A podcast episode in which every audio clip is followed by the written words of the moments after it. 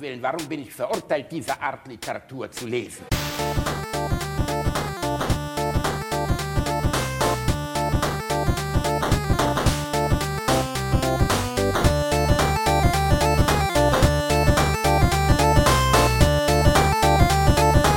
Ich lache niemals unter meinem Niveau. Hallo, meine Lieben. Oh, Reini Bär. Uh, Ach, nee. uh, uh, weißt du was Geiles? Nimm die Hand Mm, aus der vor- Hose. mm. Nimm die Hand aus der Hose. Uh, uh, woher weißt du das? Mm, oh. Vor, richtig geiles Vorweihnachtszeit, Reini. Mm, Oh, eine lange okay. Print, eine lange Printe und zwei Dominosteine. Oh, die geile Vorweihnachtszeit. Hast, die geile Vorweihnachtszeit. hast du deinen Nikolausstab in der Hand? Oh Gott, alles ist sexuell, wenn man so darüber redet. Boah, schlimm, oh, oder? Spritzgebäck. Spritzgebäck. Mm, Was ist das denn Spritzgebäck. bitte? mm. Spritzgebäck. Mm, schön, schöne dicke Klöße. Und einen dicken, ordentlichen Stammbaumkuchen, ne? ja, ja mm, lecker. Warst du schon auf dem Weihnachtsmarkt? Ich war einen Tag schon auf dem Weihnachtsmarkt. Ah, wir haben jetzt heute, was haben wir heute? Wir haben heute den 30. 30. 19 Uhr 45. Vielleicht gehe ich gleich nochmal auf den Weihnachtsmarkt. Ich bin nämlich gerade ganz in der Nähe des Kölner Weihnachtsmarkts und ich hätte jetzt schon Bock für ungesunden Drecksfraß und schokoüberzogenes Obst äh, mir, eine, mir, mir zu viel Geld auszugeben, um damit einem leichten Übelkeitsgefühl wieder zurückzugehen. Das würde mir gut gefallen. Äh, Wie, wie macht sich denn die Inflation so auf dem Weihnachtsmarkt bemerkbar? Man- Unfassbar, was, absoluter was, was, Wahnsinn. was muss man jetzt für einen Glühwein bezahlen? 20 Euro und den Erstgeborenen? Oder? Genau, die Erstgeborenen, dann noch Excalibur muss man abgeben und äh, eine komplette Yu-Gi-Oh! Kartenset. Dann kriegst du einen Glühwein. Ähm, äh, ein Glühwein kostet, glaube ich, hier 4,50 Euro und 4 Euro Pfand. Das heißt, Wow, wenn du für den Becher. Wenn du zehn, wenn du zehn Glühwein kaufst, musst du erstmal 85 Euro hinlegen. Okay, du kriegst 45 zurück. Oder 40, du kriegst 40 zurück. Ähm, aber finde ich schon eine Ansage, dass man mit dem Huni um die Ecke kommen muss für 10 Glühwein. Das ist schon ähm, ich weiß auch nicht, wer, warum muss denn jetzt so ein fucking Becher auf einmal 4 Euro Pfand kosten? Was ist denn da? Sind da äh, Kohlefasern eingenäht oder ist er aus Kevlar oder was? Verstehe ich nicht. Ich bin schon viele Jahre kein großer Freund von Weihnachtsmärkten mehr, muss ich sagen. Ah, Es ist jetzt- lange ich, her. Ich verbinde damit immer Kindheitserinnerungen. Ich war mit meinen Eltern, also mit meiner Mutter vor allem immer auf dem Weihnachtsmarkt, weil die das halt sehr mochte. Äh, jetzt nicht zum Glühwein saufen, äh, sondern eher so zum äh, Rum, äh, also rumlatschen und sich irgendwie so ein bisschen die Stände angucken und so. Ja, aber wenn man ehrlich ist, Reini, es ist doch alles gequirlte Scheiße. Was willst du denn damit? Oh, eine Kerze in, in äh, Form des heiligen Balthasar. Oh, schau mal, ein Häuschen, wo man eine Kerze reinstellen kann. Oh, uh, Und da sind wir wieder das beim ist doch Sex. alles. Ja. Ja, genau. ja, wo du überall deine Kerzen ins Häuschen gestellt hast. Nein, aber verstehst du, ich, äh, dass ich muss echt zugeben, ähm, mich hat also diese dieser Shishi vom Weihnachtsmarkt einfach nie erreicht. Also da bin ich Ah, komplett das, raus. Das, das kann ich so nicht sagen. Also ich äh, als Kind äh, fand ich immer super faszinierend den einen Stand auf dem Essener Weihnachtsmarkt, aber den gibt es wahrscheinlich auf jedem Weihnachtsmarkt, wo äh, Insekten so in so Setzkästen sind. Gab's den woanders auch oder gibt's Insekten den, in Sitz, oder, oder Setzkästen. gibt's den nur auf Ah, du dem, meinst äh, Insekten, du meinst jetzt tote Insekten zum Aufhängen. Ja, ja, genau, so tote Insekten in so, in Ja, so Kästen mit so Glas äh, drüber, ja. so Da große gab's, Käfer. ja, da, da habe ich sogar eine gute Geschichte zu. Mein Opa war ja Sammler von sowas. Der war ja Entomologe, also Sammler von Schmetterlingen und Käfern. Ne? Also eine Riesensammlung zu Hause. Und Ah. durchaus auch ein paar, also als Kind konnte ich zum Beispiel alles, alle die lateinischen Namen auswendig von den Deshalb hat er sich Vogelflüglern. immer so gern um dich gekümmert. Das erklärt so viel. Du, du, weil ich eine kleine Schabe bin, du Wichser. Jedenfalls, Wenn man, er hatte halt, ja. Ja, halt die Schnauze. Ich also er hatte zu Hause halt, mit Jesus, halt aber die ist egal, ja. Schnauze. Ja, bitte also er hatte, ruhig. er hatte über 1000 Schmetterlinge und sicherlich 400, 500 Käfer, so Goliath-Käfer, weißt du, die so groß Ja, waren ja. wie, wie eine Fand ich- Handfläche und so. immer super eklig. Ja. Fand ich immer super spannend. Ne? Und er hatte das alles zu Hause und hängen und so. Und äh, natürlich hat er immer vom seltensten Schmetterling damals der Welt, Papilio homerus, erzählt, der irgendwie unter der Hand in Papua-Neuguinea für 100.000 Mark wurde der gehandelt und den durfte man aber nicht besitzen. Dann wurde man direkt ins Gefängnis und so. Und der hat ihn auch nicht besessen. Es, war- ich wollte gerade sagen, das, das klingt wie nach einem Insekt, was die Einheimischen dann trocknen, klein hacken und durch die Nase ziehen oder so. Ein bisschen so, ja. Ja. Und dann haben wir ähm, auf dem Weihnachtsmarkt auch immer, ich komme aus Gelsenkirchen, mein Großeltern aus Leverkusen, auf dem Weihnachtsmarkt, wenn ich dort war, hab ich, bin ich auch auch immer zu dem Stand gegangen von einem Herrn R, werde ich nie vergessen. So ein zottliger, etwas seltsamer Typ, der hatte irgendwie auch eine Hütte in Florida und eine in Südafrika oder Südamerika, wo er dann auch Schmetterlinge fing und die dann da in diese Glaskästen packte. Und ich fand das als Kind unglaublich faszinierend. Ich fand das ganz toll. Hab mir dann auch meine Eltern belabert, dass ich dann den Schmetterling mit der größten Spannweite haben durfte, den Atlasfalter und so. Und als mein Opa verstarb, als ich 15 war, kam mein Vater auf die geniale Idee, diesen Schmierlappen vom Weihnachtsmarkt zu fragen, ob der mal eine Schätzung machen könnte von den ganzen Schmetterlingen, die mein Opa hat. Ah, und so dann ist der, Mhm, genau. Und dann ist dieser, wenn ich den jemals erwische, drehe ich ihm den Kopf vom Hals, weil der ist dann zu uns nach Hause gefahren, also zu meiner Oma nach Hause gefahren. Ich war 15, ich hatte kein Auto, ich konnte da nicht unterstützend bei sein. Ich wusste aber, dass die Sachen mehr wert sind. Hat meiner Oma erzählt, das wäre alles zusammen 100 Mark wert und hat es alles eingepackt. Alles. okay, das Alles. ist hart. Das ist Die Sammlung hart. meines Großvaters über Jahrzehnte hat er Ja, wo, alles eingepackt. wobei alles stimmt nicht. Äh, Ich erinnere mich dran, jetzt wo du das sagst, dass du in deinem Arbeitszimmer, zumindest in der alten Wohnung, ähm, da erinnere ich mich noch dran, sowas auf dem Regal stehen hattest in groß von deinem Opa. Das stimmt. Ich habe, das stimmt. Ich habe einen einzigen Schmetterlingskasten von meinem Opa konnte ich damals retten. Den hat er irgendwie übersehen. Und da sind ein paar ähm, wirklich schöne Falter drin, aber die natürlich jetzt auch schon so alt sind, dass es langsam nicht mehr. Also der, wie hieß der nochmal? Papillon mitrii, glaube ich jedenfalls, ist der Schmetterling mit den längsten. Was wir in Deutschland haben, den Schwalbenschwanz, also ein Schmetterling mit so kleinen Zacken, mit den längsten Zacken. Also Ah. der der der Schmetterling in Deutschland ist der Schwalbenschwanz sehr selten. Der hat so unten so kleine Zacken, die sind vielleicht zwei Zentimeter lang. Und dieser Metrii, ich erinnere mich nicht mehr genau, wie, äh, glaube ich so, äh, hat 20 Zentimeter lange Zacken. Der sieht wirklich toll aus. Man kann sich gar nicht vorstellen, wie der fliegt.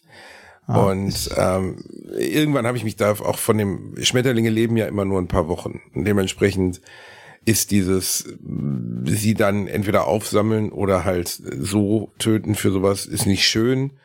Ähm, Finde ich auch nicht richtig, aber als Kind hat es mich fasziniert. Ich fand das irgendwie total spannend. Äh, Ich fand, ich fand Schmetterlinge schon immer und finde sie auch immer noch hochgradig eklig. Reinhard, Schmet- wer auf der fucking Welt findet Schmetterlinge Das eklig? sind, das sind geflügelte Würmer. Das ist also, die, die sind einfach. Das sind geflü weißt du, was geflügelte Würmer, was ein geflügelter Wurm ist? Dein Pimmel ist ein Ja. geflügelter Wurm rein. Das sind geflügelte Würmer. Hast du Dune gesehen? Nein, ähm, ich, also, oh, ich, Gott, oh Gott. nee, ich finde ich find Schmetterlinge wirklich eklig. Also ich, ich kann auch die Faszination nicht nachvollziehen, wo Leute sagen so, oh, Aber ist das süß und so. Habt ihr euch die mal vom Nahen angeguckt? Ja, unterm Elektron Elektronenmikroskop sieht alles eklig aus. Nein, nein, nein, nein, Moment, aber- Moment, Moment. Unterm Elektronenmikroskop sehen die ziemlich cool aus. Ähm, ich habe mir tatsächlich mal einen Schmetterlingsflügel im Elektronenmikroskop angeguckt, denn ähm, äh, weißt du, wie die Farben zustande kommen bei Schmetterlingen? Das sind, Nee, das sind Interferenzfarben, das sind Schuppen. Also das Licht bricht sich daran, also an diesen winzig kleinen Schuppen so und dadurch kommen die Farben zustande bei äh, Schmetterlingen. Das ist ein physikalisches Prinzip. Also die sind nicht wirklich in dieser Farbe, äh, zumindest zum Teil nicht, sondern die haben Schuppen, die für eine Interferenz sorgen, dass halt nur eine gewisse Farbe äh, dadurch dann reflektiert wird quasi. wird. Ja, genau. Okay. Also äh, das ist also Aber funktioniert Farbe nicht insgesamt so? ja, dass, dass, äh, dass nur nee, eine. das, ja, Moment, das ist aber was anderes. Das ist, wenn Teile absorbiert werden. Da ist das so, dass sie sich ähm, dadurch, dass sie an verschiedenen Stellen äh, reflektiert werden, halt konstruktiv und destruktiv überlagern. Und dadurch hast du auch dieses Schimmern bei den Farben. Die sind ja nicht einfach nur rot oder so, so ein Schmetterlingsflügel oder orange oder braun oder so, sondern die haben so einen ganz schimmerigen Glanz. Und der kommt dadurch zustande. Okay, das muss zugeben dafür, dass ich mich in meiner Kindheit sehr viel mit Schmetterlingen auseinandergesetzt habe. Das wusste ich nicht. Ja, du hast auch wahrscheinlich kein Elektronenmikroskop. Äh, Das ist richtig. Ich hatte leider kein Elektronenmikroskop zu Hause. Wobei man sagen muss, die, äh, ich finde schon, dass das Schmetterlinge zu den faszinierendsten Gestalten in der Natur gehören, weil diese Metamorphose, die sie durchlaufen, ist ja schon Wahnsinn. Also ja, da ja, ist das halt, ist krass. da ist die Raupe, die, die mit dem Endprodukt nichts zu tun hat. Und aus diesem dicken, wanstigen Vieh, das, das irgendwie außer Fressen und, und Kacken nichts kann, wird dieser wunderschöne, fragile Schmetterling, Ja, der auch nur so kurz lebt. Also nur die wenigsten Schmetterlinge, ich glaube eigentlich sind es Zitronenfalter oder Kohlweißlinge. Eins von beiden. Sie gehört zu den wenigen Schmetterlingen zum Beispiel in Deutschland, die länger als eine Saison leben. Ah. Viele Schmetterlinge leben nur ein paar Tage und äh, in ihrer Endform, ne? weil sie in dieser Zeit ja dann außer Nahrung aufnehmen und sich paaren nichts mehr machen. Ja. Und das ist schon ein krasses Prinzip. Auch ein, ein, ein, sehr interessantes, Metamorphose insgesamt ein interessantes Prinzip. Ja. Ja, ähm, äh, dabei möchte ich sagen, äh, wenn du es noch nicht gesehen hast, guck dir mal Schmetterlinge, also Bilder von Schmetterlingen unter dem Elektronenmikroskop an. Dann weißt du auch, warum ich die eklig finde. Okay. Also das sind, äh, also äh, das ist halt wie Fliegen und so. Ne? Also es sind halt fliegende Insekten und ich war, also so kleine Schmetterlinge ist ja noch okay, ne? Aber ich war mal mit äh, mit Sonka in so einer Schmetterlingshalle. Äh, Ich weiß gar nicht mehr, wo wir da waren, ob das in Thailand war oder so. Und da hast du plötzlich so einen Schmetterling, der, weiß ich nicht, so groß wie mein Gesicht war. Also, ja, meistens sind das in den Schmetterlingszeilen Bananenfalter Also so oder wirklich- Morphos. also wirklich so, so ein riesiges Vieh, ne? Also wo, wo so Ja, aber es ist halt nur ein Schmetterling, Reini. Also ich meine, was soll der ist, machen? äh, Es ist, es ist ein fliegendes, also ich sag mal so, alles, was kleiner ist als ich, weniger Haare und mehr Beine hat, bin ich skeptisch. Das ist, okay, okay, das ist Ja. eine interessante, seltsame Re Also ein einbeiniger Chihuahua würde dir theoretisch Angst machen. Finde ich auch eklig, ja. Einbeinige Schiebe, hallo? Das, Stimmt, wenn ich drüber nachdenke, habe auch ich jetzt Angst. Aber ähm, wie, was ich überhaupt noch nicht gefragt habe, Reini, was mir ja auch wichtig ist, was man auch immer wieder mal fragen soll bei Menschen, wie geht es dir denn überhaupt? oh, äh, das ist eine, äh, eine sehr schöne Frage. Mir geht es soweit ganz gut. Ich habe eine, äh, eine unfreiwillige äh, Pause gerade in, äh, in Ludwigshafen. ähm, und überlege, ob ich in den nächsten Tagen vielleicht äh, meine Frau besuchen fahre oder nicht. Aber insgesamt ist also mir geht es insgesamt ganz gut. Also ist, äh, in, ja, ja, kann man anders nicht sagen. Wir haben gerade eine Menge äh, Minkorrekt Live-Termine hinter uns, die haben alle Tiere Spaß gemacht. Halt viel unterwegs gewesen. Du kennst das ja auch, so Tourtage sind immer sehr anstrengend. Also vor allem, wenn man irgendwie so drei, vier Shows äh, an einzelnen Tagen direkt hintereinander hat. Äh, und äh, bei Minkorrekt ist es immer noch so, dass es äh, relativ lange dauert. Also wir müssen immer ein bisschen früher da sein, weil wir halt unseren ganzen Scheiß aufbauen müssen und äh, sind nachher noch irgendwie mindestens eine Stunde länger da, weil wir den Scheiß wieder abbauen und einpacken müssen und so. Aber du warst ja da. Du warst ja äh, eine der Shows, die letzte jetzt war ja in Hannover und da äh, warst du ja zugegen, was mich sehr gefreut hat tatsächlich. Ich war da, ich habe euch besucht, ich äh, habe endlich mal bei meinem kleinen Reini-Bär so gesehen reingeschnuppert, wie der die Show macht. Und ich Ja, habe mich natürlich schön, sehr ne? gefreut, dass ich sogar im Intro schon eine prominente Rolle besetze. Ja. Du dämliches Stück Scheiße. Ist übrigens immer ein schöner Lacher. Ja, das freut mich, Reini, weil super, du ne? produzierst ja sonst kein. Was für ein erbärmlicher Mensch. Willst du erzählen, was im Intro passiert? Ähm, Zumindest andeuten. Ja, das, äh, das Intro ist so, äh, also es geht, äh, die, die Show von uns heißt ja Panic und es geht so ein bisschen um Weltuntergang und so. Und das Intro spielt in einer postapokalyptischen Welt, in der Nikolas ankommt und zu mir sagt, wir müssen wieder auf die Bühnen gehen und Leuten irgendwie Wissenschaft erklären und so. Und dann sag ich, ja, damals nach der großen Pandemie haben die Leute sich auch alles angeguckt, selbst den Bielendorfer. Ich habe da gesessen, die Leute um mich herum guckten mich alle an, als wenn ich wüsste, was jetzt käme. Und ich habe gesagt, nein, er ist einfach ein Wichser.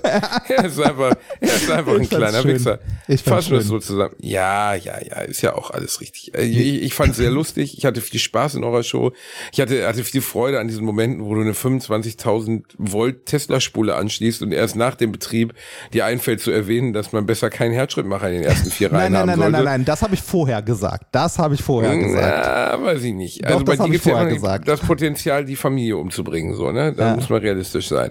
Und ähm, ich, ich fand, dass es eine sehr runde, sehr unterhaltsame, sehr schöne Show war, an Das ist ein ich sehr ähm, schönes viel Freude. Vielen Dank.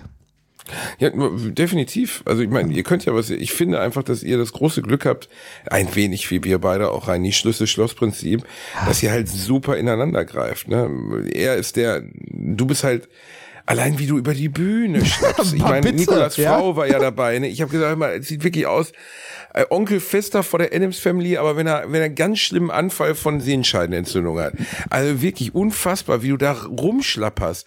Also äh, man muss ja nicht wie der junge Rachman, nee, Rachmaninov, wie hieß der nochmal, Nureyev, der größte Balletttänzer aller Zeiten, man muss ja nicht über die Bühne fliegen. Du siehst aber aus, wirklich, wie die Schabe bei Men in Black 1. Als hätte man dich eben erst in einen Menschenkörper eingenäht und du müsstest erst lernen, wie man sich überhaupt bewegen soll. So, Ich habe sowas noch nie gesehen. Deshalb du siehst einfach ein aus, als wenn du Zucker vor einer Stunde das erste Mal haben. gelaufen, ja wirklich, als wenn du das erste Mal in deinem Leben gelaufen wärst. Ich habe sowas Ach, noch nie gesehen. Unfassbar, Ja. wirklich mit einer wie du da, wie du da lang schlapperst, doll. Und ähm, ja, eure Chemie, der Inhalt. Äh, Gibt es überhaupt noch Tickets zu verkaufen, dass wir jetzt hier Werbung machen können? Ich glaube nicht, ne? Äh, Ja, nächstes Jahr. Geht nächstes Jahr ja noch weiter. Also Muss wir haben man eine nicht kleine sehen, Pause. muss man nee, nicht genau, sehen, muss man nicht hin. sehen. Könnte, also wenn ihr wollt, kommt vorbei, aber muss man nicht. Das Ähm, Einzige, was ich zu kritisieren habe, wo ich noch dran arbeiten würde, und das ist natürlich wichtig, dass ich dir sage, was meine Meinung bitte. ist, zu deinem Programm. Äh, es fehlt mir der Knalleffekt am Ende. Der Äh, Knalleffekt es passt zu dir. Ja, es reicht, es passt zu dir, dass es endet mit Ja, tschö. Aber ehrlich gesagt, am Ende muss noch mal, muss noch mal der Ficker kommen Dafür rein. gibt's ja die verstehst du? Zugabe. Ja, aber die, Da, ah, die ist so unspektakulär, ne? Ah, die ist so unspektakulär. mm, Ja, ah. sie ist so unspektakulär. Sie ist so unspektakulär. Sie ist gut, Bitte. aber zu unspektakulär. Wann fängt deine Findest- neue Show nochmal an, die ich kritisieren möchte? Bisher steht noch nicht so viel. Also wenn du mir ein paar Fritzchen-Gags schicken möchtest, du hast jetzt die Möglichkeit dazu, Reini. Ähm, willst du jetzt auch fragen, wie es mir geht? Ja, äh, sehr gerne. Ähm, wie geht es dir denn, mein lieber Basti? Mir geht es exzellent, Reinhard. Ich äh, bin gerade äh, happy und gut drauf und ich fühle mich erfüllt von einer zarten Leichtigkeit des Seins. Das ist sehr schön. Ich schwebe durch den Raum wie der junge Nureyev. Nee, mir geht's gut. Mir geht's gut. Ich sitze hier, ich habe eine Clubmade am Start, der Otti schnarcht neben mir. Vielleicht beam ich mir gleich noch einen stabilen Döner in den Hals. Ich muss mal gucken. Äh, du hast auch gerade Pause, ne? Also Let's Dance ist Ich hab- durch, ne? Ich habe gerade Pause, Oder? ja. Let's Dance ist durch. Ähm, und äh, in zwei Tagen geht's weiter mit, ähm, mit äh, Show in Emsdetten, aber das ist schon vorbei, wenn diese Folge hier zu hören ist. Wo ich hin umziehen musste aus Rheine, eine ausverkaufte 900er Show, ist jetzt in eine 1500er Halle gezogen, weil die Rheine Halle abgebrannt ist. Oh, schön. Oder zumindest abge halb abgebrannt ist. Und dann habe ich die letzte, oder die, sagen wir zumindest die letzte Solo-Show des Jahres äh, in Form von meinem Auftritt in Gelsenkirchen. Jetzt nicht der ganz große, der nächstes Jahr ist, sondern äh, einer, der schon vor ewigen Zeiten verkauft wurde. Und äh, ich bin mal gespannt. Das ist ja die erste Rückkehr des gefallenen Sohnes, Ist- nachdem Gelsenkirchen mich ist nicht das mehr Hans wollte. Sachs Haus? Oder Äh, nee, das ist äh, Kulturkirche. Kulturkirche? Ein neuer, ein neuer Spielort. Ja, Die lassen dich in eine Kulturkirche? Heil, Heil, Heiligkreu Heiligkreuzkirche. Heiligkreuzkirche. am wievielten ist Und das? Vielleicht bin ich da in der Nähe. Äh, am vierten. Am vierten. Äh. Ha. Nee, da bin ich nicht in der Nähe. Schade. Schade, es wäre so schön. Ich hätte so gerne in dein kleines mampfendes Gesicht geschaut. Schade, schade, Panade. Ja, schade. Äh, wo wir gerade bei der Adams Family waren, ne? Ey, ähm, lustig, ich wollte Men in Black anfangen, aber gut, fang du mit der Adams Family Äh, dann an. dann fange ich mit der Adams Family an. Äh, hast du äh, Wednesday gesehen? Serie? Netflix? Nein, habe ich nicht gesehen, aber alle jizzen sich gerade. Ich gucke im Moment gar keine, ich habe keine Zeit für Serien, Reini. Aber äh, der Herr Bielendorf hat äh, keine ich bin Zeit. Einfach, oh. Ich bin einfach zu busy, so sieht es aus. Aber ähm, die äh, wird überall sehr gut besprochen, die Ja, Serie. die ist super. Die ist wirklich gut. Also ich habe sie komplett gesehen mittlerweile, nachdem meine Frau sie mir empfohlen hat und sie sehr gut fand. Eigentlich wollten wir die zusammen gucken, aber irgendwann sagte sie, ich bin bei Folge 5, ich gucke jetzt weiter. Ähm, nee, ist, äh, ist sehr gut. Also äh, ja, natürlich hier und da ein bisschen drüber, ein bisschen romantisch. aber es erzählt die Adams Family aus der Sicht von Wednesday, oder was? Nee, es, äh, es erzählt, ja, so ein bisschen, ja, doch schon, ähm, aber es spielt, äh, also Wednesday kommt auf eine Schule für außergewöhnliche Kinder quasi. Also die Und, Adams Family selbst taucht gar nicht auf, oder? Äh, ja, doch, ihre Mutter und Vater und ihr Bruder und so und Onkel Fester tauchen auch auf, aber nur als Randfiguren immer mal zwischendurch. Ich war ja großer Fan der Filme damals. Ich habe sie dann aber viele Jahre später nochmal gesehen und fand sie leider dann doch albern. Ja, aber als Zehnjähriger hat mich allein, wie am Anfang vom zweiten Teil Family Values, der kleine Pubert geboren wird, der einen Schnurrbart hat als Baby. das hat mich komplett abgeholt. Ich fand das super lustig. Wie nennen wir ihn? Pubert. Das war ja super. Und ich weiß nicht, wie er im Englischen heißt. Ähm, wobei, glaube ich, der erste Teil ist besser gealtert als der zweite. Und ich war auch heimlich verliebt in Christina Ritchie. Total mein Frauentypus. Klein, große Augen, voll gut. Äh, wer war denn das? Äh, Wednesday, du Arschloch. Ah, okay. Die wunderschöne Christina Ritchie. Auch gut gealtert. Mittlerweile ist sie, müsste sie in ihren 50ern oder zumindest in ihren späten 40ern sein. Hat danach aber, ja, so in den 90ern hat sie noch ein paar gute Rollen gehabt, aber dann ging es irgendwie so Richtung Videothek, was sehr schade ist.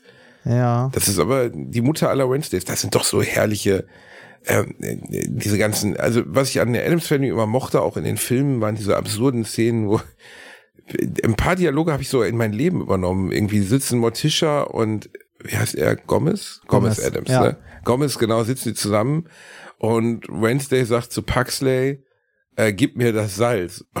Und dann sagt Morticia, Wednesday, was ist das Zauberwort? Und sie sofort. sofort. Ja, es ist super. Das, also ich finde, äh, also ich mochte die alten Filme auch sehr, wobei für uns die alten Filme sind ja auch schon Neuauflagen.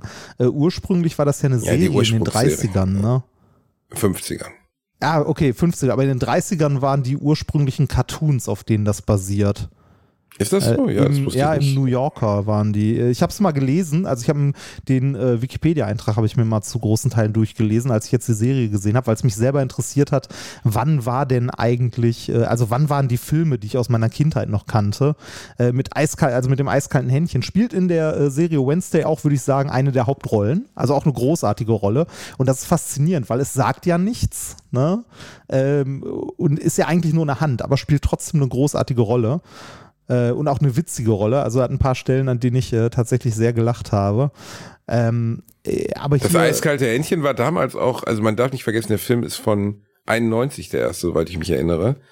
Ähm, das ist schon krass. Also das war für die damalige Zeit, den so rauszuretuschieren, weil es war ja am Ende ein Schauspieler, dessen Hand allein dargestellt ist wurde. Ist in der neuen Serie übrigens auch. Ist nicht, nicht komplett CGI, ist auch ein Schauspieler, dessen Hand es äh, ist. Da gibt es ein, ja, paar schöne, ein paar schöne äh, Bilder im Netz gerade, der auch in so einem Blue-Suit dann äh, hinter Wednesday steht und so die Hand auf der Schulter liegen hat und so. Ach, wirklich? Okay, ja. das, ja. okay. Ähm, und äh, ich finde die, ähm, was wollte ich jetzt sagen? Ich fand die, die, äh, die Effekte sind gut. Es hat halt diesen Tim Burton-Style. Ist, ist der erste von Tim Burton? Das weiß ich gar nicht, muss ich zugeben. Oh, das ist eine gute Frage. Warte mal, wann, wann ich war glaube, der? er ist nicht von 91. 91, Adams Family. Da habe ich es gerade. Regie, Barry Sonnenfeld. Ach, Barry Sonnenfeld. Lustig, guck mal, Reini. Da schließt sich doch schon wieder der, der Kurs zu dem, was wir eben sagen wollten. Weil welchen Film hat Barry Sonnenfeld? Was ist vielleicht der erfolgreichste Barry Sonnenfeld-Film? Jetzt habe ich schon gespoilert.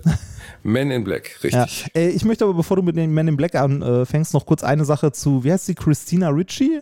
Ricky? Mhm. Äh, Richie, du Arsch. Richie, Richie entschuldige. Äh, die äh, spielt auch eine Rolle in der Serie Wednesday. Wirklich? Ja, Achso, die kommt, das finde ich ja toll. Äh, ja, die, die kommt da drin vor. Und zwar nicht als Wednesday, sondern als ein anderer Charakter natürlich, weil sie jetzt deutlich älter ist und so. Äh, aber die, äh, also die Serie jetzt, die ist von Tim Burton. Werbung. Als kleiner, dicker Junge, der ich nun mal leider bin, habe ich mich in letzter Zeit häufiger mit dem Thema Krankenversicherung auseinandergesetzt. Genau genommen mit privaten Krankenversicherungen. Und wenn du wie ich überfordert bist von dem riesigen Angebot an Tarifen, das es da so gibt, dann check mal die kostenlose Clark-App aus. Das ist wirklich fantastisch, weil mit Clark hast du all deine Versicherungen im Überblick und kannst sie von überall aus digital managen. Das ist ein echt dicker Vorteil. Dank des praktischen Tarifvergleichs siehst du außerdem in Sekundenschnelle, welche die passende Krankenversicherung für dich und deinen individuellen Lifestyle ist. Und solltest du wirklich mal Fragen haben, helfen dir die Expertinnen von Clark immer persönlich weiter. Per Telefon, Videocall, Chat, E-Mail, Fax, die kommen theoretisch zu Hause vorbei, reiten auf einem Pferd vor, schmeißen dir eine Brieftaube ins Gesicht, das ist unglaublich. Okay, die letzten drei Gründe stimmen nicht, aber das ist wirklich wahr, sie sind immer erreichbar. Weiteres großes Plus, Clark gehört zu keiner Versicherungsgesellschaft, berät dich also immer unabhängig und in deinem Interesse. Also tausch das Wartezimmer gegen das Behandlungszimmer und lad dir die Clark-App runter. Mit dem Gutscheincode AAA34, AAA34, erhältst du außerdem bis zu 30 Euro Shoppingguthaben für Brands wie Apple, Zalando und Co. Die Teilnahmebedingungen und alle weiteren Infos findet ihr wie immer in den Show Notes. Werbung Ende. Die Serie ist von Tim Burton. Okay, dann ja. muss ich mir die wirklich mal reinziehen, ja, weil also ich muss zwar zugeben, dass Tim Burton in den letzten Jahren jetzt nicht mehr so gepowert hat. Also ich erinnere mich nicht wirklich an das letzte, was ich wirklich toll fand von Tim Burton. Ich weiß gar nicht, was er Aber der hat so eine, gemacht hat. Tim Burton hat ja wirklich, hat ja eine Bildsprache erfunden ja. wie kaum jemand anderes. Also es war ja einfach das Besondere, muss man sagen, dass er es geschafft hat. Du hast einen Film gesehen und du wusstest sofort, aha, oh, Tim Burton. Ja. Ne? Und das fand ich schon, äh, fand ich schon eine, eine tolle, ähm, schätzenswerte Eigenschaft, wo ich immer dachte, krass, dass das, das, Das also stimmt, man, man Tim hat Burton hat so erkannt, eigenen sofort, Stil, Ne? sofort. Also alle Ja. Tim Burton Filme bis auf, ich denke gerade drüber nach, Planet der Affen zum Beispiel, der sein größter Flop, der teuerste und beschissenste Film seiner ganzen Reihe, ist einer der ganz wenigen, wo du Tim Burton nicht mehr erkennst, weil einfach alles, was Tim Burton ausmachte, in diesem Film nicht auftaucht. Guck grad, der Und hat, äh, Adams Family ja angeführt von Gomez, vom wunderbaren Raul Julia, der dann sehr kurz darauf an Krebs gestorben ist. Und sein letzter Film, hat er mal gesagt, den hat er nur für seine Söhne gemacht, weil die große Super Nintendo-Fans waren, war der unerträgliche Street Fighter, wo er M. Bison spielt. Und ich war mit meinem Vater da drin. Der Film war wirklich körperliche Folter, das muss man mal sagen. Also Street Fighter gehört zu den schlechtesten Filmen, die ich je gesehen habe. Und der arme Raul Julia, der ein Oscar-prämierter Schauspieler war, hat ausgerechnet, das war seine letzte Rolle. Ganz fürchterlich. Also ich glaube, ich, ich überlege gerade, ob ich den gesehen habe. Vier, der war 94. Ja, doch, den habe ich gesehen. Oh Gott, ja. Oh, ja, der war schlimm. Street, oh. äh, wie es bei Deut also wie es bei Filmen in Deutschland so üblich ist, hat er natürlich ne, äh, noch einen weiteren Titel. Das ist ja so eine Unart bei deutschen Filmen auch. Ne? Der Originaltitel ist Street Fighter und der deutsche Titel ist Street Fighter. Die entscheidende Schlacht. Ernsthaft? Ja. Ich weiß, ich weiß nur, dass dieser ganze Film, es gibt ganz interessante Dokus bei YouTube darüber, dass das alles eine Katastrophe war. Also von der Dreh dieses Films. Äh, John-Claude Van Damme hat eine, hat eine Affäre mit Kylie Minogue angefangen. Der Verlobte von ihr flog dahin, um John-Claude Van Damme zu erschießen. Van Damme war wohl die ganze Zeit hardcore auf Koks. Also fast nicht ansprechbar in manchen Szenen. Dann gab das gesamte Drehbuch überhaupt keinen Sinn. Roy Julia musste ständig für Krebsbehandlung weggeflogen werden und man wusste nicht, ob er wiederkommt. Das muss wohl wirklich also ein absoluter Katastrophenfilm gewesen sein. Das sieht man dann auch im Endprodukt. Es gibt bei so Katastrophenfilmen immer nur zwei Endergebnisse. Also Filme, die während ihrer Drehzeit für Regisseure und Darsteller die Katastrophe über schlechthin waren. Entweder das Ding geht so richtig schlimm in die Hose und man sitzt danach und denkt so zum Beispiel, gutes Beispiel, die äh, Insel des Dr. Moreau mit ähm, einer der letzten Filme mit dem sehr, sehr, sehr fetten Marlon Brando und Val Kilmer. Da gibt's äh, gibt's eine gibt mal bei YouTube äh, Insel äh, Island of Dr. Moreau. I don't ich, ich muss Ja. echt zugeben, dass ich nicht mehr weiß. Catastrophe oder so. Jedenfalls gibt's eine 20 Minuten Doku darüber, was bei diesem Film alles schiefgelaufen ist. Von wann ist denn Und- der? 97, 98, 96, die Richtung, ich weiß nicht mehr genau. Das ist ja äh, eigentlich H.G. Wells, ne? Ein Ja, aber also äh, in dem Film ist alles schiefgelaufen, weil Kilmer war in der Scheidung mit seiner Frau, war teilweise überhaupt nicht da am Set, ist zu spät gekommen. Marlon Brando war notorisch eine Vollkatastrophe. Das Drehbuch war nicht fertig. Äh, dann haben irgendwelche Tropenstürme dreimal das Set vernichtet. Dann ist Brando vorzeitig abgereist. Dann mussten sie seinen Tod irgendwie mit einem anderen Darsteller drehen, weil er gar nicht mehr da war. Mussten sie irgendwie von hinten irgendwie so einen Fetten abstechen lassen. Das war wohl wirklich der. Und dann gibt es aber so Gegenbeispiele von Drehs, die genauso gelaufen sind. Zum Beispiel äh, Apocalypse Now von ähm, von von Coppola. Äh, das auch Ding hat eine ja Katastrophe. Ne? Genau, auch mit Brando. Brando war nicht bereit, seine, seine, seine, seine Lines zu lernen. Deswegen musste immer neben der Kamera einer mit einem Schild stehen, der ihm die Lines gezeigt hat. So wie bei, bei Stefan Raab am Ende bei TV Total. Musste einfach einer, der war nicht bereit mehr, seine Lines zu lernen. Er hat gesagt, ich bin Marlon Brando, ich komme hier hin, ich habe drei Tage, fickt euch. Brando war wohl eine Vollkatastrophe, ist in dem Film aber trotzdem als Colonel, Colonel Kurz äh, eine Jahrhundertrolle gewesen. Und auch da hat Coppola mal gesagt, er war kurz vorm Selbstmord während des Drehs, weil äh, Martin Sheen, der Hauptdarsteller, der Vater von Charlie Sheen, war schwerst drogenabhängig, hat irgendwie am Set sich aus Versehen mit einer, mit einer Glasscherbe das Gesicht zerschnitten. Ähm, das Set ist ständig, sie haben an Location in Vietnam oder so gedreht, ist ständig abgesoffen. Es muss wohl eine absolute Katastrophe. Bei diesem Film ist was Gutes bei rausgekommen, nämlich ein Meisterwerk, was aber sehr, sehr selten passiert. Normalerweise kommt dann halt Waterworld dabei raus, wenn ein Dreh scheiße war. Ja. Waterworld übrigens einer der Filme, die ich mit zwölf im Kino gesehen habe. Aber Waterworld fand ich Ähm, damals toll. ja, Heute kann genau, ich mir ich nicht mehr angucken.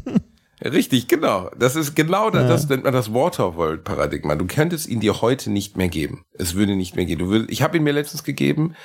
Oh, nee, nee.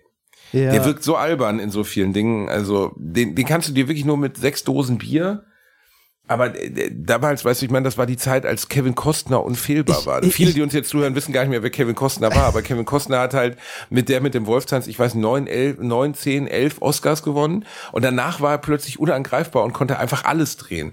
Und dann hat er halt der Produktionsfirma gesagt, wir drehen jetzt einen Film nur auf Wasser. Nur auf Wasser. Alles auf Wasser. Und das klingt jetzt erstmal nicht so schlimm. Das Hauptproblem war, er hat es gedreht, ich weiß nicht, irgend- in irgendeinem Atoll, wo halt der, der Tsunami oder ein Hurricane drüber zog und einfach das komplette 200 Millionen Euro Filmset weg war. Das ist einfach abgesoffen vor den Augen der kompletten Crew. Da war nichts mehr. Das liegt heute noch auf, die Hälfte von Waterworld liegt heute auf dem Ozeanboden. Bis heute so. Und dann mussten die den ganzen drehenden Film noch mal neu drehen und so. Das war Katastrophe hoch 10. Und der war nicht wirklich gut. 95 muss es gewesen sein. Ich war mit meinem Papa drin im. UCI-Kino ja, in Bochum. 95 war der. Ja. Ist Wahnsinn. Ja, Budget von über 100 Millionen US-Dollar. ja, sogar deutlich mehr wahrscheinlich am Ende. Ja, und ähm, das ist ja heute nichts mehr 100 Millionen. Damals Ja, ja, war ja. es der zur Zeit wahrscheinlich teuerste Film der Welt. Und dann war er halt leider auch nicht sonderlich gut. Obwohl ich ihn am Kino halt, das ist ja genau das Ding. Im Kino fand ich ihn super als Kind. Aber ich war halt auch erst elf Jahre alt. Und dann sitzt man ein paar Jahre später da und der ist halt auch so voller Absurditäten, weißt du, also die ganze Welt existiert nicht mehr. Ähm, also ist ja nichts mehr da, ne? es gibt keine Erde mehr oder sonst was. Ja, äh, also, ja doch, Moment, Moment. Ähm, sie, Erde such, ist, sie suchen nach einem Stück Erde. Genau, Erde ist das, äh, Erde ist das wertvollste, was es irgendwie gibt, ne? Also so, Mhm. so trockene Erde. Ähm, und irgendwie, ich habe noch ganz dunkle Erinnerungen, irgend so ein Mädel hatte eine Karte auf dem Rücken tätowiert. Ja, Oder? Aurora. Ich glaube, sie hieß Aurora, aber ich kann mich auch irren. Jedenfalls, nee, äh, sie muss ähnlich gießen haben, weil ihr Name rückwärts gelesen. Äh, warte mal, komm, da muss ich ja Äh, mal kurz. Enola? Enola, genau, und Alone zurückgelesen. Ah, also sie, oh, sie ist die oh, einzige, oh, ja, ganz genau. deep. Das ist aber ganz, Mm. ganz deep. Da hat, da hat der Kevin lange drüber nachgedacht. Das ist hart deep. Hat, ist mir damals nicht, Alter, ich konnte kein Englisch, dementsprechend ist mir auch nicht aufgefallen, ne? Aber äh, da sind schon ein paar coole Anteile drin. Der Rest ist aber halt so cheesy, dass, dass es irgendwie nicht mehr so, dass es nicht wirklich funktioniert. Wobei ist Kevin Costner danach seine Karriere dann endgültig beerdigt hat, weil er der mit dem Wolf tanzt, der einfach nochmal gedreht hat, nämlich namens The Postman für die gleiche Kohle, nur in schlecht. Und The Postman gilt bis heute als einer der langweiligsten, fürchterlichsten Filme. Wobei ich auch ehrlich zugeben muss, und jetzt werden mir viele böse sein, ich bin ja kein Western-Freund, ich finde auch der mit dem Wolf tanzt unglaublich langweilig. Habe ich mich beide, beide nicht gesehen. Habe ich tatsächlich Habe ich Jahre später nachgeholt. Ich war zu jung. Äh, Der mit dem Wolfstanz muss 91, 92 gewesen sein. Da war ich zu jung. Ja. Ähm, aber es, man kann sich das heute gar nicht mehr vorstellen, was für eine Bedeutung Kevin Costner in den 90ern hatte. Der mit dem Wolf Der hatte 1990. 90 sogar. Da war ich zu jung, genau. Und dann war der erste Costner-Film, den ich gesehen habe, war Bodyguard. Und Oh. das kam ja direkt da drauf. Ja, aber, aber, aber, aber, aber, aber, Abi, Abi.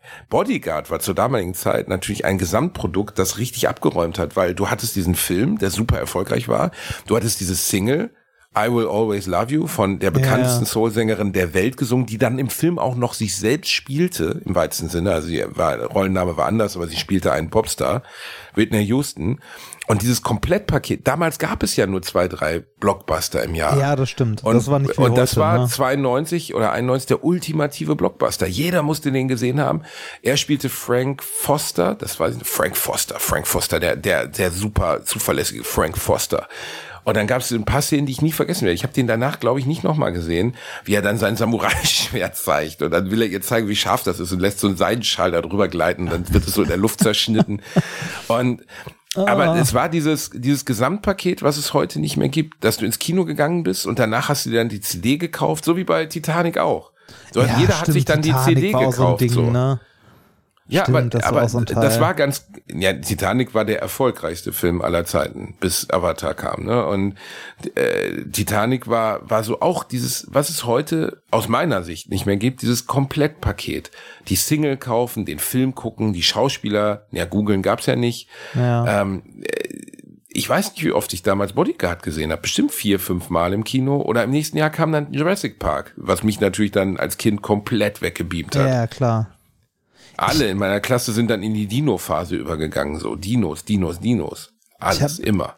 Ich habe gerade mal, äh, weil, weil wir ihn gerade so oft erwähnt hatten, Kevin Costner mal gegoogelt, also einen Wikipedia-Eintrag aufgemacht und mal geguckt, was er später noch so gespielt hat. Also, ne, natürlich, Ja. so, so, also es gab eine Zeit, wie du sagst, da konnte der alles spielen. Ne? Da war er einfach bei allem dabei. Ne? Und das, das war so Anfang der 90er, der mit dem Wolf tanzt, äh, JFK, Robin Hood. äh, Robin oh, Hood, Robin Hood Robin war Hood, auch oh. Ne? Bodyguard. Bringe mir Waterworld. einen Löffel. Wofür Ja. einen Löffel?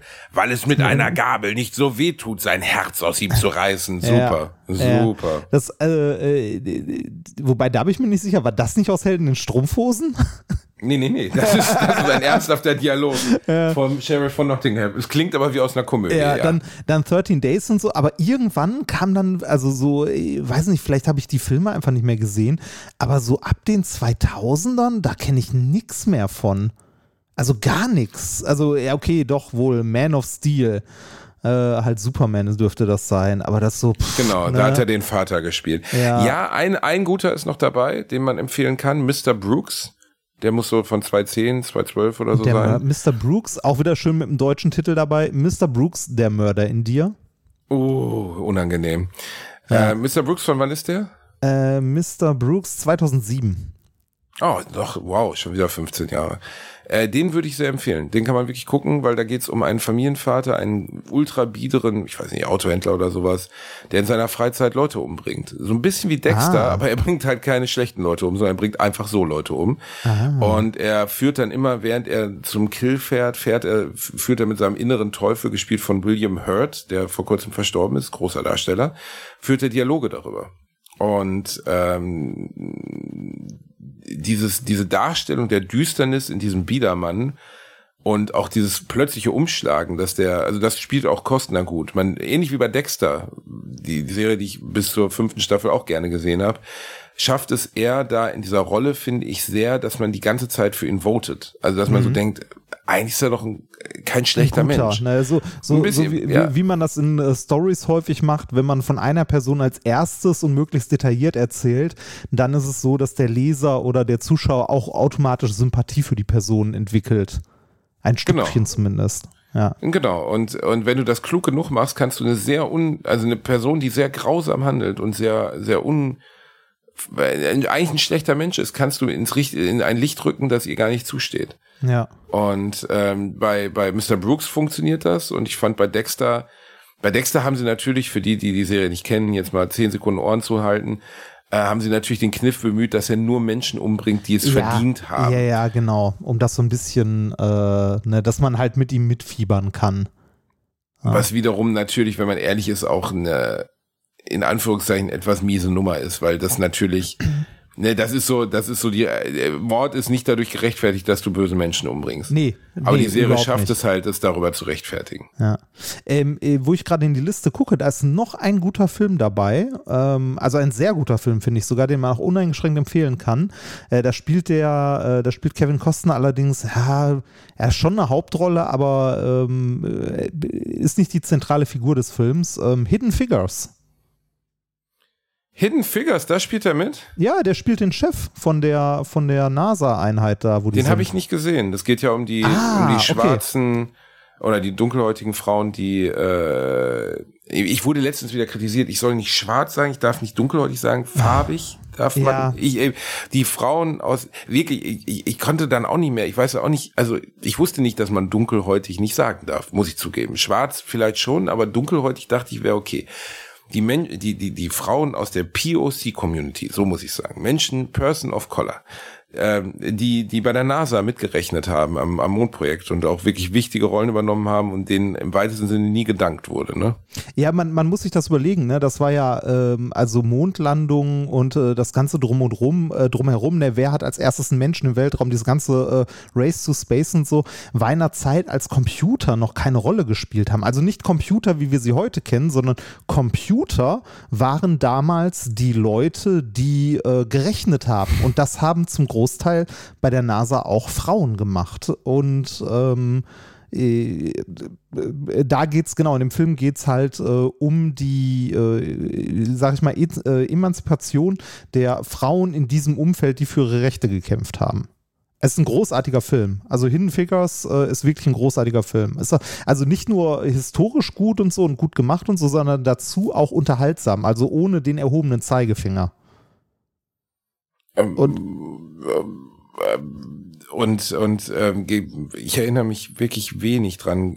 Hat ähm, Ging es jetzt nur um die Mondlandung oder geht es auch um, um äh, sonstige NASA-Projekte? Oder geht es jetzt explizit um die Mondlandung, an denen ähm, mitgearbeitet ich glaube, Ich glaube, in dem ging es explizit um die Mondlandung, ist aber an der Stelle eigentlich auch fast egal. Weil äh, um welches Projekt es da gerade geht, ist tatsächlich nicht so wichtig. Aber ähm, ich glaube, es geht um die Mondlandung und äh, ich weiß es ehrlich gesagt gerade nicht mehr. Ich meine, es war die Mondlandung. Ähm, ist aber, wie gesagt, in Weißt du, was mir gerade einfällt, bevor die Community wieder schreibt, weil da muss ich gerade drüber nachdenken. Er hieß nicht Frank Foster, er hieß Frank Farmer. Frank okay. Farmer. Okay. Das ist unwichtig, aber du weißt ja, die Leute hören uns zu und sagen, der Bierläufer ja, ja, wieder Mist erzählt. Ja, ja, ich weiß. ich weiß. Äh, es ging, äh, ich gucke gerade hier nochmal in der Wikipedia, es ging um äh, Mercury und, die Apo und das Apollo-Programm. Also ja, muss auch im weitesten Sinne Mondlandung gewesen sein. Ähm, Könntest du dir vorstellen, äh, also lustigerweise hatte ich mal einen Albtraum, dass ich in einer Kapsel festgeschnallt bin oder in einem Space Shuttle und ins All geflogen werde und nur schreie, ich weiß gar nicht, wie das geht.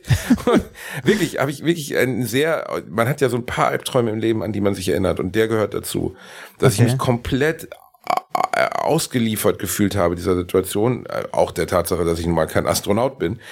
Ähm, ich, wenn man mir das anbieten würde, es gibt ja äh, ähm, Gattaca, einen sehr schönen Film mit Ethan Hawke darüber. Oh, der ist großartig. Geht, dass, der ist wirklich großartig. Da haben auch viel ja. zu wenig Menschen gesehen. Ich glaube, ich weiß gar nicht, ob sich Uma Thurman und Ethan Hawke da kennengelernt haben. Egal, der ist aber auch schon, Rolle. Der ist mittlerweile aber auch schon relativ alt, weil ich erinnere mich oh, dran, dass wir 97. den, äh, dass wir den in einer, äh, in einer Schule sogar geguckt haben. Das, der 97. ist alt. Ja, ja, 97, 97. Gattaca. Es, äh, komm, nicht so schlecht. Ich bin ja, bei sowas ist, wirklich ist nicht. Ne? Also es ist wirklich, also äh, super Film sollte man auch unbedingt mal gucken, wenn man nee, ihn es noch ging nicht jetzt kennt. nicht, es ging nicht so schlecht darum, dass ich so eine Scheiße immer sofort weiß reinhalte. Ich ja. wollte mich gerade selber loben. Ja, ich weiß, das wollte ich unterbinden, aber du musstest ja unbedingt nochmal darauf hinweisen. Jedenfalls, äh, Gattaca, sehr empfehlenswerter Film, wo es ja darum geht, dass, dass das größte Ziel eigentlich der Menschen ist, zum Astronauten ausgebildet zu werden. Also ja, ne, ja, äh, also äh, das Ziel des Protagonisten ist es, äh, Astronaut zu werden, also ins All fliegen zu dürfen. Ja, aber nicht nur des Protagonisten, sondern es wird so ein bisschen im Film propagiert, dass es keine höhere Ehre gibt als das. Also das ist schon. Ja, also genau, also eben äh, die, die, die, Hauptstory des Spiels ist ja eigentlich, das äh, ist eine dystopische, also ein dystopischer Science-Fiction-Film, wo wir in einer Gesellschaft leben, wo ähm, Menschen nicht mehr auf natürlichem Wege geboren werden, beziehungsweise wenn sie auf natürlichem Wege geboren werden, sind sie Außenseiter von der Gesellschaft halt als minderwertig deklariert, weil ähm, die Menschen eigentlich alle nur noch ähm, im Genlabor designt werden. Da sieht man auch die 90er so durchscheinen, was so die die Angst in den 90ern war zum Thema Gentechnik und so, sind ja manche Leute heute immer noch der Meinung, auch in der Politik leider sehr irrational, dass Gentechnik immer böse ist. Ähm, ne, sieht man ja bei genfreier sagen, Mais, genfreies irgendwas. Ja. Dass ich den ähm, dass ich diesen äh, Subplot komplett vergessen habe, muss ich zugeben. Das war mir gar nicht mehr, stimmt, so, wo du es erzählst. Ja, es geht genau. eigentlich um Gentechnik. Genau, es geht, es geht um, um Gentechnik. Äh, dass, Human Design, ja. Genau, dass, dass nur die Leute äh, quasi auch Piloten und so werden dürfen, die halt dafür geeignet sind, aufgrund ihrer genetischen Bestimmung. Und dass auch nur diese Leute ordentliche Jobs bekommen. Und das sieht man auch dadurch, dass sie, wenn die in die Büros gehen, ähm, halt eine Blutprobe jedes Mal abgeben mit ihrem Finger. Also sie werden jedes Mal einen Finger gestochen, um eine Blutprobe abzugeben, um zu gucken, ob es denn wirklich die diese Person ist, die halt diese genetischen Voraussetzungen hat. Und, ähm, also genetischer Prädeterminismus, wenn man so möchte. Ja, genau. Und die, ähm, also das, äh, die Handlung des Films ist, dass einer von diesen natürlich Geborenen, einer von diesen Außenseitern, ähm, trotzdem Pilot, also versucht Pilot zu werden und in diesem System in Anführungszeichen, sagen wir mal, betrügt. Ja, stimmt. Ich erinnere mich. Gut. Ja, ja aber, aber, aber wir waren ja eigentlich bei, bei, bei ähm, Mondlandung und Astronaut ja. sein. Könntest du dir, also wenn man dich jetzt anrufen würde und man würde sagen, Herr Remford, wir haben Sie durch eine weltweite Lotterie dazu ausgewählt, äh, eine unbewusste Lotterie, also einfach unter allen Erdenbürgern, dass Sie zur ersten Mars-Mission gehören, die auch dann entweder da bleibt oder mindestens 20 Jahre braucht, wie sie, wie, bis sie wieder hier ist. Was würdest du sagen? Äh, ich würde Nein sagen. Aus diversen Gründen. Weil du nicht in den Sitz passt, ist es das? Ja, genau, genau, das ist es. Nee, ich, Jedes Kilo kostet Sprit beim, beim Fliegen, das darf man nie vergessen. Ja, ich, ähm, ich wäre da eher äh, nicht so begeistert von. Ähm, aus diversen Gründen. Erstens, äh, ich hätte keine Lust, alleine zu fliegen und ich könnte ja meine nee, Frau. nee, nee, nicht also es würden schon mit, nee, es würden aber schon andere mitkommen. Nur nicht ja, deine Frau. Ja, halt. richtig, genau. Aber dann, dann wäre ich ja schon lange weg und so. Also bis zum Mars. Und ist ja was wäre mit mir? Ja. Du kannst der Hitzeschild sein, wenn du willst. Da bin ich die ersten also- 15 Minuten ja noch dabei, cool. Also ich, ich, ich, sag mal so, ne, ähm, der die, Hitzeschild sein. ich sag mal so, die, die NASA hat nicht so gute Erfahrungen damit gemacht. Ähm, Womit? äh, mit Fette Leute ins All schießen? Ja, tatsächlich mit, mit Leute durch eine Lotterie ähm, ins, äh, ins All schießen. Das war, War doch das bei der Challenger so? Waren die, waren das Lotteriegewinner? Nein. äh, ich überlege gerade, ob es die Challenger oder die Columbia war. Warte mal, war es die Challenger bei einem von, äh, ich, ich glaube, es Ich war weiß die nur, dass, Challenger. äh, ich weiß, dass bei der Challenger so eine Grundschullehrerin und dabei war ja, zum genau, Beispiel. genau. Und das, Aber das waren doch jetzt keine Lotteriegewinner oder die sind doch nicht äh, ausgelost äh, worden. äh, Ja, warte mal, also so richtig ausgelost nicht, aber so halb. Man konnte sich darauf bewerben. Ähm, es ging nämlich darum, dass halt, also es war nicht zufällig eine Lehrerin, das war ein PR-Stunt im Wesentlichen von der NASA. Äh, um halt die Akzeptanz. Mhm. Hat nicht so richtig gut Nee, funktioniert. hat nicht so gut funktioniert, um halt die die haben die Akzeptanz. arme Frau verglühen ähm, lassen. ja, nicht nur sie, ne? Also, ähm, äh, das war halt, ah, wie war denn das? Äh, die, also es ging darum, die Akzeptanz in der, äh, in der Bevölkerung. Ähm, Für Raumfahrt wieder zu äh, erhöhen. Ja, genau, weil das war ja irgendwie äh, Ende der 80er, da war ja schon nicht mehr so viel. Also da ging es natürlich um, äh, um äh, Interkontinentalraketen und so weiter, aber äh, da ging es Diese im Mond, Wesentlichen. Mondbegeisterung war verklungen, Genau, die- weil die die, war- war ja schon die- 20 Jahre her. Genau, die war halt weg. Und daher äh, ging es darum, halt in diesem, äh, also in so einem Programm, warte mal, wie hieß das?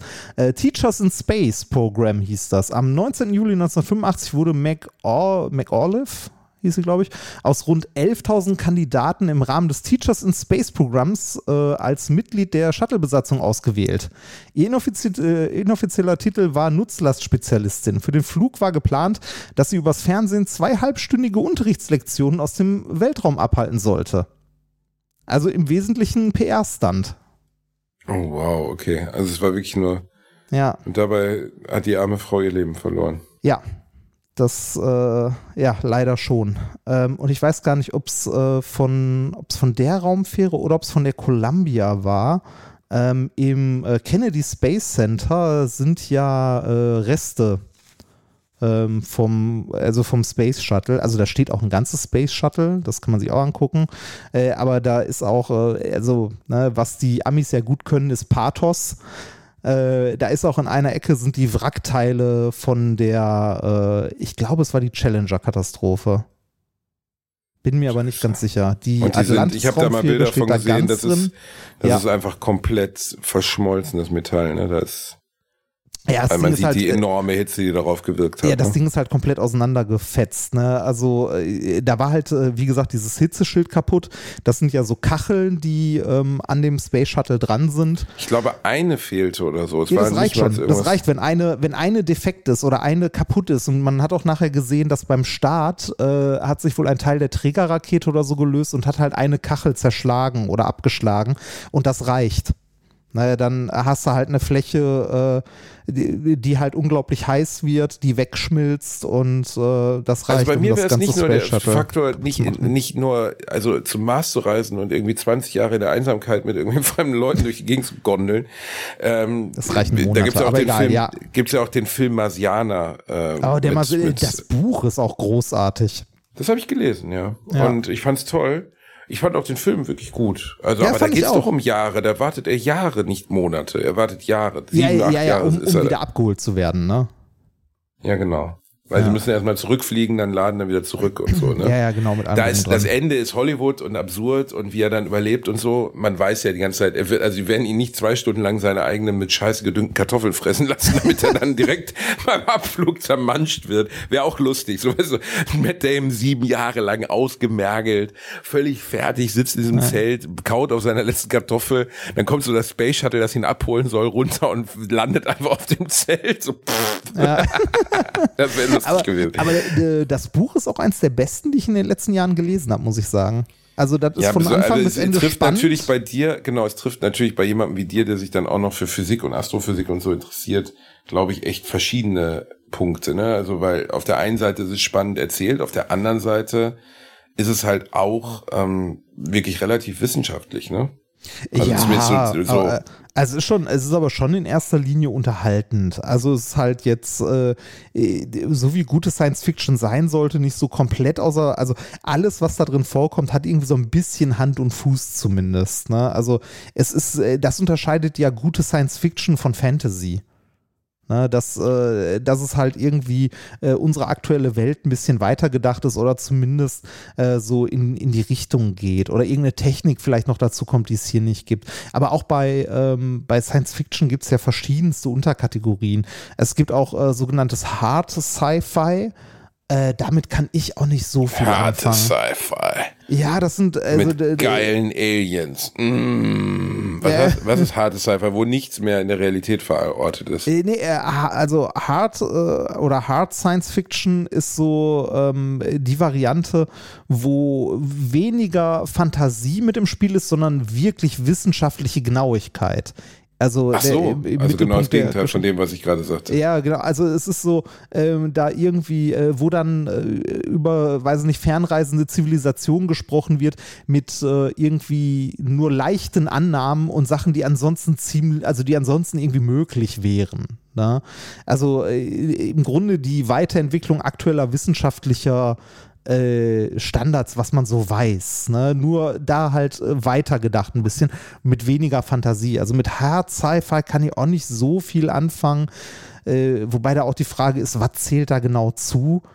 Ähm, weiß nicht. Also wahrscheinlich gibt es da auch das ein oder andere Buch, was ich ganz gut finden würde. Äh, ich glaube, wobei, wenn ich gerade auf Wikipedia gucke, äh, Ich denke Asimov halt gerade drüber nach, auch. was mit H Und Asimov Arthur ist C. Clarke fällt auch in die Kategorie, okay, doch, das, äh, da würde ich jetzt sagen, doch, das kann man sich auch angucken. Ähm, aber also es gibt so Sachen, wo ich nicht so, äh, die mich nicht so abholen. Es gab zum Beispiel vor, äh, vor gar nicht allzu langer Zeit diese äh, Buch, ich glaube, es war eine Trilogie am Ende, ähm, die sehr gefeiert wurde, die hat mich gar nicht abgeholt, die drei Sonnen. Oh ja, uh, habe ich auch versucht. Hat mich auch überhaupt, also nach 150 Seiten habe ich gedacht, nee, nee. Äh, Es gab davon ein sehr, äh, sehr aufwendig und sehr gutes, also die Trisolaris-Trilogie heißt es. Es gab davon ein extrem gutes, äh, hochproduziertes Hörspiel vom WDR. Ähm, ich habe es angefangen zu lesen, da fand ich es zu anstrengend. Ich habe mir dann gedacht, so, ah komm, dieses Hörspiel kannst du dir mal geben, das geht auch ein paar Stunden oder so. Damit habe ich den ersten Band tatsächlich zu Ende gehört, aber beim zweiten war ich dann irgendwann auch raus. Also das war mir dann auch zu, also das war mir zu abgedreht. das war nicht ganz so meins. Hat mich wirklich gar nicht abgeholt, muss ich sagen. War Ja. mir ganz, also ich habe da gesessen, manchmal hat man das ja so. Und ich fand das wirklich, wirklich öde ist der falsche Begriff. Hat mir einfach nichts gegeben, von vorne bis Ja, hinten nichts. Ich ging mir da, dachte genauso. so, pff, ich hab's auch nicht. Also ich habe, ich konnte auch nicht nachvollziehen. Das wurde ja gefeiert wie Sau, ne?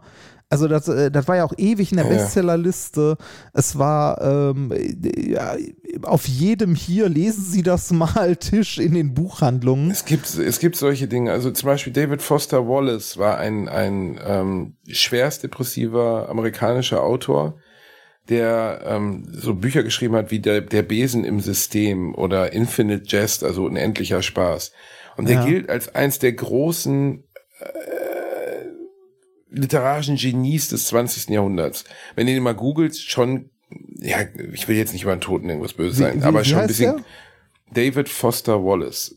Schon ein bisschen creepiger Typ, trug immer so ein Bandana, gemischt mit, mit, äh, mit, mit einer, mit einer Nickelbrille Ja, ich sehe gerade ein Bild von ihm. Hat, hat sein ganzes Leben lang unter schwersten Depressionen gelitten und hat sich dann irgendwann das Leben genommen zu Hause. Und der wird wirklich verehrt bis zum geht nicht mehr. Und dann habe ich mir dieses Infinite Jest gekauft. Ähm, nee, ich bin kein Literaturkritiker, ich kann das nicht beurteilen. Ich habe mich in meinem Leben noch nicht so gelangweilt. Ich habe da gesessen, also erstens, ich kann dir bis heute nicht wirklich sagen, worum es geht. Zweitens, äh, also es geht um eine Gesellschaft, es beginnt in so einem Tennisclub und es geht um eine Gesellschaft, wo alles gebrandet ist und so. Das soll sozialkritisch sein, aber es ist einfach, es gibt hunderte von Figuren. Du kannst dir die Namen nicht merken. Oh, sowas finde ähm, ich auch immer sehr anstrengend. Oh. Wenn ich, ja, also, äh, das da gebe ich mir wirklich lieber so ein, so ein banales Sebastian Fitzek Buch, auch wenn es dovi ist, äh, wo ich aber am Anfang und am Ende weiß, worum es geht. Vielleicht bin ich auch zu blöd. Ich glaube, ich, als ich war nach dem Lesen, hatte ich das Gefühl, ich bin einfach zu blöd. Ich bin zu blöd. Ich nee, bin zu blöd. Wie, wie gesagt, ähm, das ist auch für mich äh, ganz, ganz schnell für mich ein, äh, ein Punkt, wo ich ein Buch weglege und sage, okay, da bin ich raus, ähm, wenn irgendwie auf den ersten 100 Seiten 20 Charaktere eingeführt werden. Da bin ich raus. Das ist einfach, das ist mir zu viel.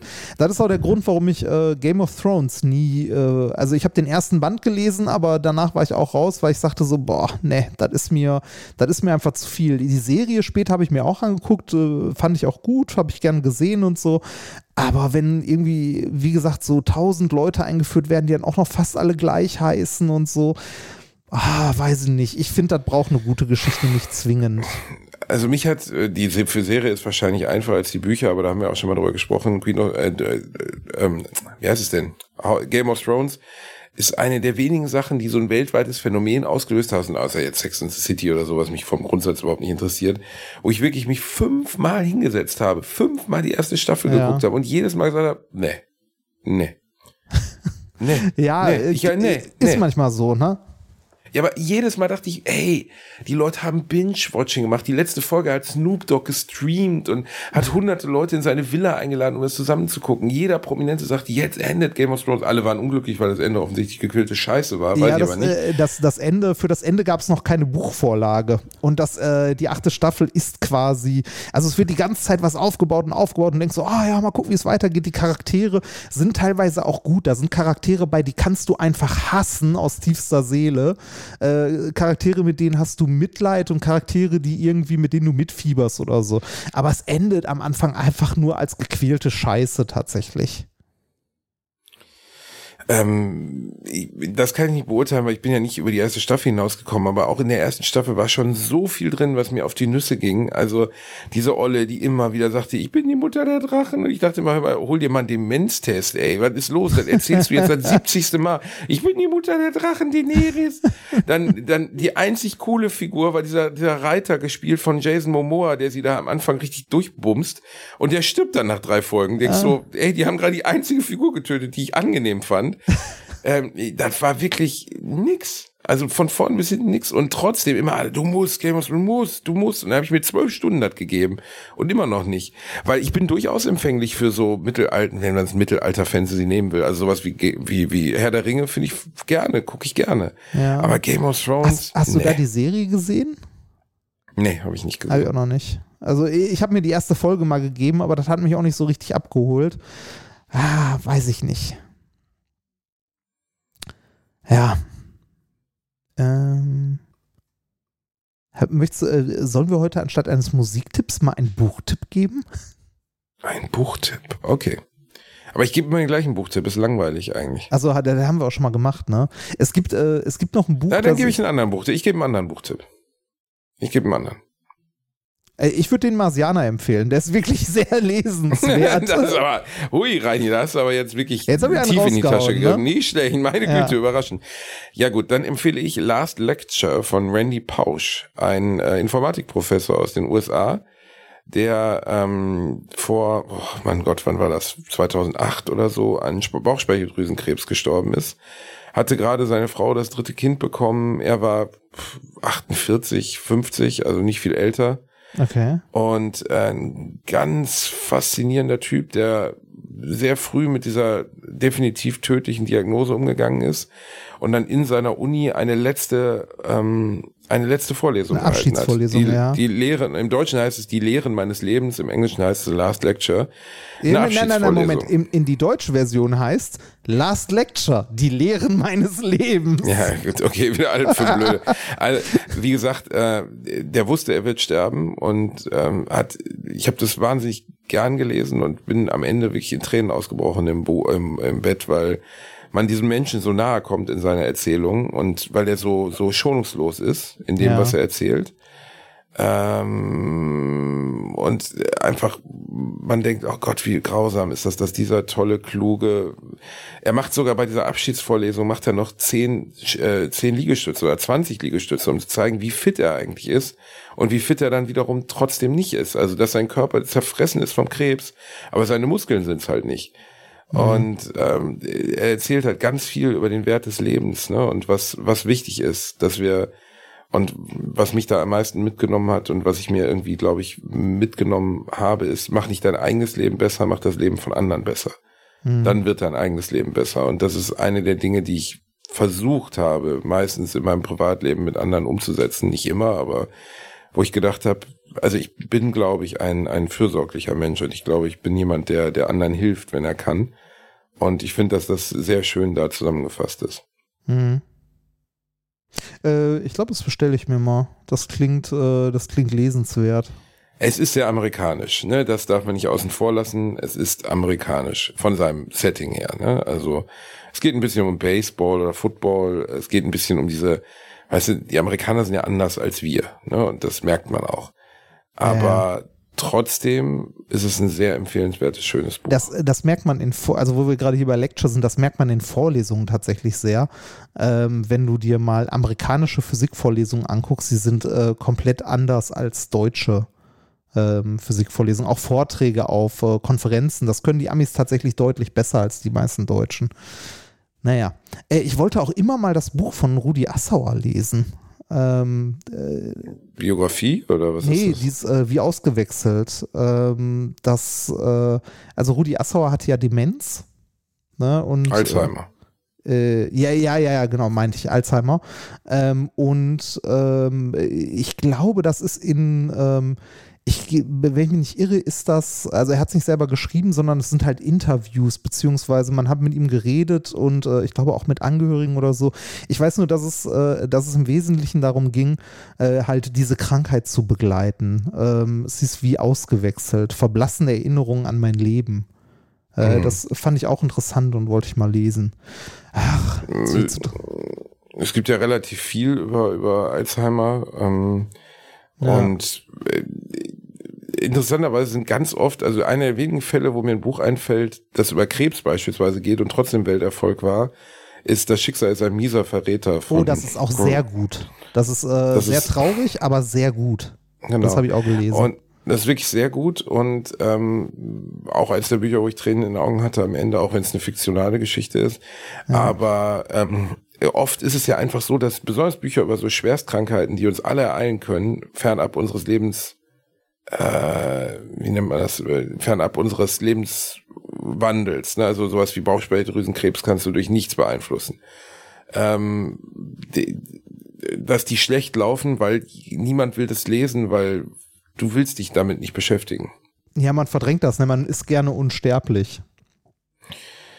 Ja, oder zumindest man beschäftigt sich ungern mit Sachen, die einen aus dem Spiel nehmen können, während man halt noch nicht 80 ist, ne? Ja, also, das, ist, das ist ja der Grund, warum die wenigsten Leute äh, in jungen Jahren, sag ich mal, äh, sich mal um ihr Testament kümmern.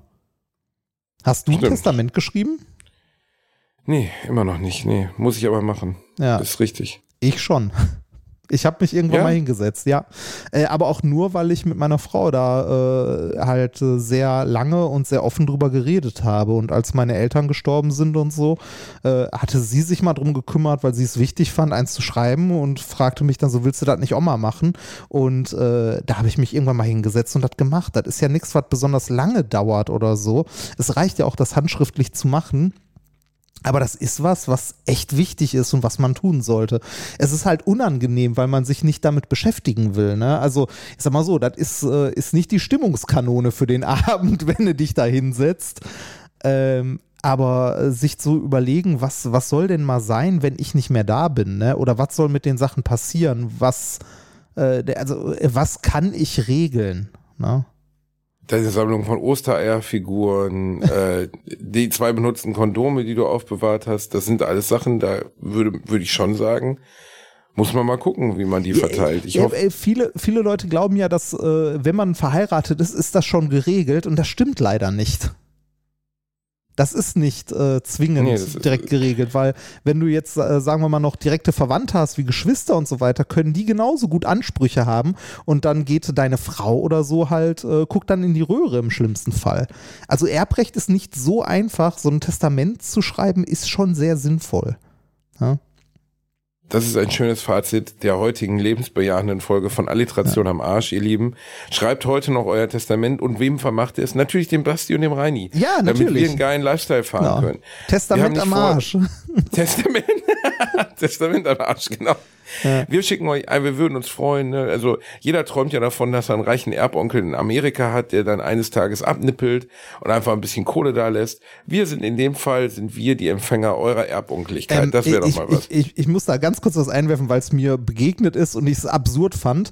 Äh, eine Bekannte von mir hat einen, äh, ich glaube, sechsstelligen Betrag von einer Tante geerbt, die sie noch nie in ihrem Leben gesehen hat und die sie nicht kannte. wow. Und jetzt Einfach kommt, durch Zufall, weil sie in der Erbreihenfolge ja, richtig, war. weil, weil sie halt noch so eine lebende Verwandte war, irgendwie, was weiß ich, wie vielten Grades. Und jetzt kommt das Irre an der Geschichte. Zweimal. What? Ja, ist jetzt zweimal passiert. Die hat Mit zweimal. unterschiedlichen Verwandten oder ist die Frau zweimal gestorben? Nein, nein, von, von, also ja, von unterschiedlichen Verwandten tatsächlich zweimal, ich glaube, einen, einen sechsstelligen Betrag und einmal irgendwie ein Haus oder so geerbt. Weil es keine anderen lebenden Verwandten mehr gab. Also, Also in ihrer, man kann zusammenfassen, in ihrer Familie wurde viel Geld verdient, aber wenig gefickt. ja, richtig. Das kann man, genau. glaube ich, so sagen. ja, kann man so sagen. Und bevor wir gehen, muss ich noch eine äh, Empfehlung geben, auch dir. Ähm, äh, es gibt, äh, also der, äh, unser lieber gemeinsamer Freund, der Loffi, äh, hat gerade einen äh, neuen kleinen Podcast veröffentlicht, ähm, in dem er sich äh, in einer Kneipe unterhält. Warum Ähm, bin ich da noch nicht eingeladen gewesen? Ehrenloser Hund. äh, ich glaube, ähm, äh, ich glaube, weil sie äh, äh, keine Gäste haben. Ja, das, das würde Sinn ergeben. Äh, Ist bis jetzt auch erst eine Folge erschienen. Die zweite kommt, glaube ich, nächste Woche. Ähm, es ist im Wesentlichen zwei Männer, die in einer Kneipe zusammensitzen und sich unterhalten. Und zwar ist es einmal der, äh, der liebe Loffi und jetzt, ah, jetzt ist es peinlich. Ich kann mir den Namen nicht merken, ist das schlimm. Und dabei sollte man ihn kennen. Peter Wittkamp. Wer ja. ist Peter Wittkamp? Ist- ist- Äh, Peter Wittkamp ist Autor unter anderem für die Heute-Show, glaube ich. Ach, Ja. das ist ja.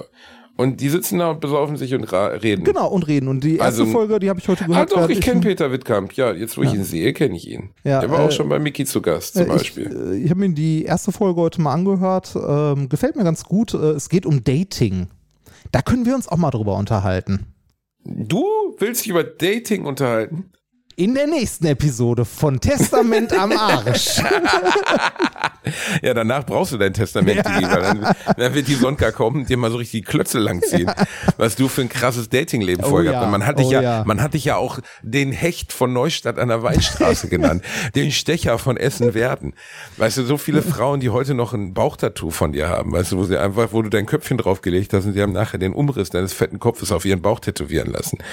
Reini, das, ich weiß nicht, wir können gerne mal, da ich ja weiß, dass deine Dating-Erfahrung Tinder ist mein zweiter Vorname. ja, genau, Rainer Tinder Remford. Äh, das wird auf jeden Fall wird ein kurzes Gespräch werden über deine Date. Ich, äh, haben wir, wir, wir, ich habe immer versucht, dich über Daten und Vögeln auszufragen und es waren immer Dinge, von denen du nichts erzählen wolltest, aber Ja, wirklich gar richtig. nichts. Ja, deshalb jetzt- hört, deshalb hört die Folge vom Loffi, dann erfahrt ihr, wie es ist, wenn äh, alte Männer über Daten reden. Okay, hört die Folge von unserem Freund Loffi, das lohnt sich immer, weil er ist ein sehr guter Mann, Andreas Loff. Die, äh, der neue Podcast heißt Außer Tresen nix gewesen. Außer Tresen nichts gewesen. Das findet man schnell. Und äh, wir lieben euch, wir denken an euch, wir küssen eure Bauchnäbelchen. Bleibt gesund, bleibt fit, bleibt positiv. Das Leben ist schön. Oh, oh Gott, oh Gott. Ja, so ist es, Reini. Das Leben ist schön. Bleib positiv, das Leben ist schön. Ich gehe Ja, jetzt, ich- ich, das- jetzt, ich gehe jetzt mein Chai Latte trinken und mache dann Yoga. Ja, als wenn du auf irgendeine Matte runterkämst, du fettes Vieh. Küsse euch. Tschüss. Ciao.